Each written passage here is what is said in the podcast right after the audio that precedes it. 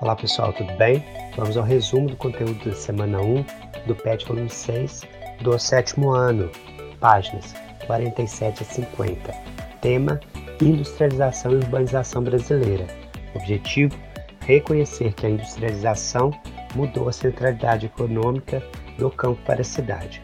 Pessoal, vamos entender o processo de industrialização brasileira. Já é sabido por vocês que o Brasil teve uma economia essencialmente agrária até o início do século XX. Depois disso, a partir das décadas de 1920, principalmente a partir de 1930, nós temos o fenômeno da industrialização brasileira. Vamos entender esse processo de industrialização do Brasil, que foi um pouco diferente da industrialização que ocorreu na Europa, nos países mais ricos. Primeiro subtítulo da apostila: Do café às indústrias. Vamos entender então como o Brasil saiu de um país rural para um país urbano. Pessoal, nós tivemos diversos ciclos econômicos, cana-de-açúcar, ouro, café, todas essas atividades tendo o campo como espaço de desenvolvimento da geração de riqueza no Brasil, certo? Isto veio desde 1500 até 1930, 400 anos de Brasil rural. Então, muda a partir do início do século XX, principalmente devido à quebra da Bolsa de Nova York. O Brasil vendia 85% do que era produzido aqui, da nossa safra de café, para os Estados Unidos. Quando os Estados Unidos quebraram, o Brasil ficou sem cliente, ficamos sem comprador. Então, as pessoas que tinham dinheiro aqui foram procurar outra forma de ganhar dinheiro. Quem tinha dinheiro eram os cafeicultores. Então, eles investem na indústria somente de uma forma reativa.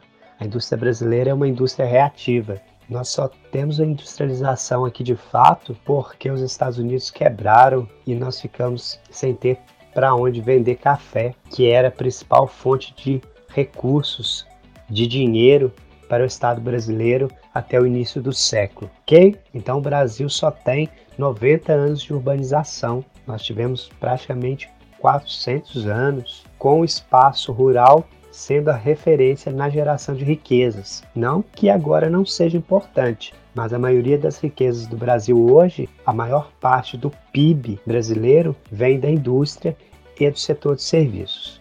Ok? Então, para o surgimento da indústria brasileira, o café foi extremamente importante. Com o dinheiro do café, com a infraestrutura do café é que nós tivemos o início do processo industrial no Brasil, entendido? E onde tinha café no Brasil? Onde eram as áreas produtoras, onde estavam os grandes fazendeiros, as pessoas mais ricas que tinham dinheiro, onde se produzia café, região do café no Brasil, São Paulo, interior de São Paulo, essa partezinha aqui de Minas, sul de Minas. Isso explica a instalação das indústrias nessa região aqui, principalmente em São Paulo. Entendido, pessoal? Porque São Paulo se tornou o maior centro industrial do Brasil nas décadas de 50, 60, 70. São Paulo era disparado. São Paulo concentrava 60% de toda a indústria brasileira. Consequência disso, êxodo rural, as pessoas em busca de melhores condições de vida vão para São Paulo, principalmente nordestinos, correndo então o conhecido fenômeno do êxodo rural, ok? Três principais características da industrialização brasileira. Então, ela é tardia, ocorre 200 anos depois da industrialização nos principais países da Europa. A Revolução Industrial ocorre na Inglaterra 200 anos antes da industrialização do Brasil. Então, eles saíram na frente. Outra característica da nossa industrialização: substituição de importações. Esse pessoal da cafeicultura começou a fabricar aqui o que era comprado em outros países, principalmente produtos têxteis. Para ter uma ideia, as primeiras grandes indústrias aqui fabricaram sacos para estocar o café que estava encalhado nas fazendas. Outra característica: dependência de capital e tecnologia estrangeiros. Pessoal, a industrialização aqui já começou comprando máquina ultrapassada, máquina velha, máquina usada lá da Europa tá? Equipamentos aí de segunda linha para produzir esses bens de consumo, roupas, sapatos, higiene pessoal, sabonete e outros produtos. Só posteriormente o Brasil investe nas indústrias de base, indústrias siderúrgicas, indústrias petroquímicas. Pessoal, a indústria brasileira sempre foi dependente de tecnologia estrangeira.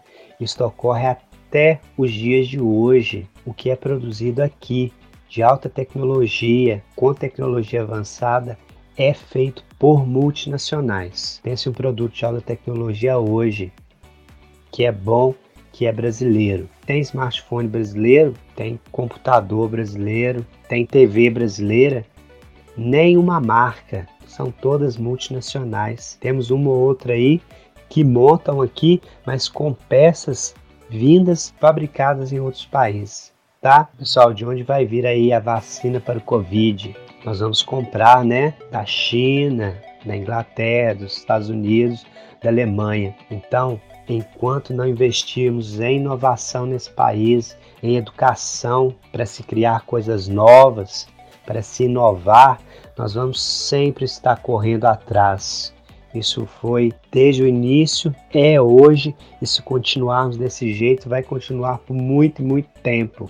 Falando aí da concentração e desconcentração industrial, finalizando nossa aula.